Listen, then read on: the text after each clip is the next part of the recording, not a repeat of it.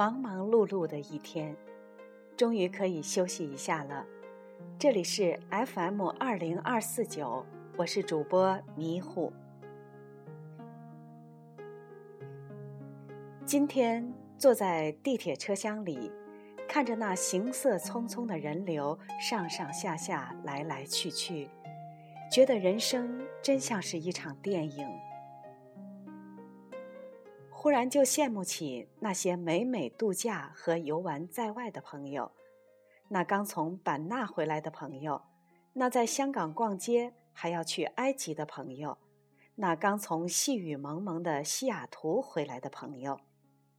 想起了那满眼的油菜花，那驶离岸边渐渐依稀的城市灯光，想起了那飘着香味儿的炖鱼。还有那酸酸甜甜的糖葫芦，想起了那双 C 的 logo，那细细的高跟鞋，那在高脚杯里晃动的酱红色的酒，想起了十几年前陪老爸看病那难熬的三十多天，想起了一个人跑来跑去转来转去，想起了那本往事并不如烟的回忆录。想起了玛格丽特·米切尔的《飘》，想起了斯嘉丽的那句名言：“说到底，明天总是个新日子。”还想起了很多时候真的是身不由己，责任在肩。想起了今天的诗歌，于是裴多菲的诗“你爱的是春天”就这样跑到了我的脑袋里。那么今天。我们就来分享这首诗。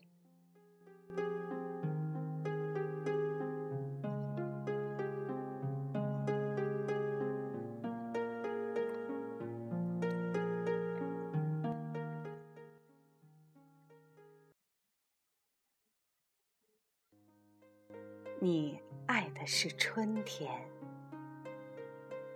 我爱的是秋季。秋季正和我相似，春天却像是你。你的红红的脸是春天的玫瑰，我的疲倦的眼光是秋天太阳的光辉。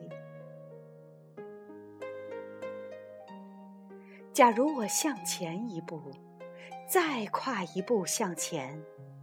那时，我就站到了冬日寒冷的门边。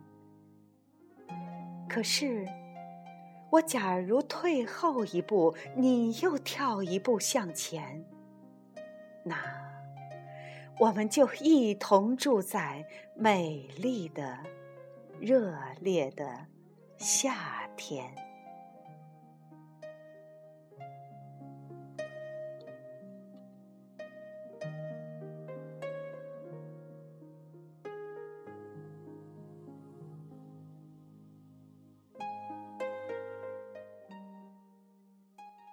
裴多菲是匈牙利最伟大的诗人。